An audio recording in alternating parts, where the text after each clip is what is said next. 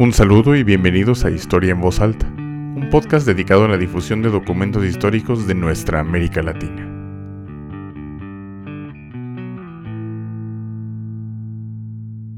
Bienvenidos al episodio de prelanzamiento de este nuevo proyecto sonoro. En este corto teaser les dejaré saber los objetivos y la temática general de este podcast.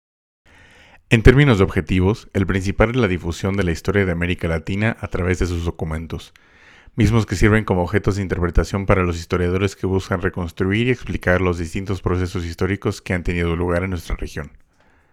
¿A qué me refiero con documentos entonces?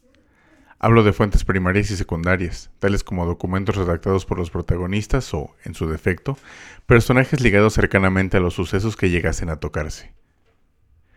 Estos pueden ser artículos de prensa, fragmentos de discursos, libros, correspondencia, testimonios, documentos historiográficos, entre muchos otros. Las temáticas, siempre bajo la sombrilla semántica de la historia latinoamericana, declaro sinceramente, estarán cercanas a los intereses personales de un servidor.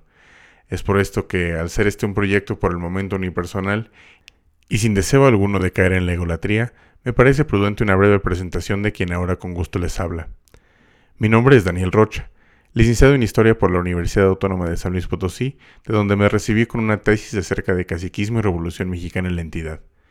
Actualmente curso la maestría en Ciencias Sociales de la Flaxo, sede México, con una investigación relacionada al exilio uruguayo en este país durante la última dictadura cívico-militar que gobernó al Estado sudamericano. Es por esto que predominarán en este espacio documentos relacionados con temas como movimientos de izquierda en el siglo XX, historiografía de la región, relaciones entre los países de la misma, historia intelectual y social, pasado reciente, revolución mexicana, pensamiento de izquierda, etc.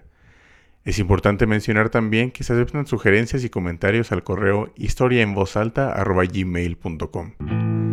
Espero este proyecto sea de su agrado. Muchas gracias.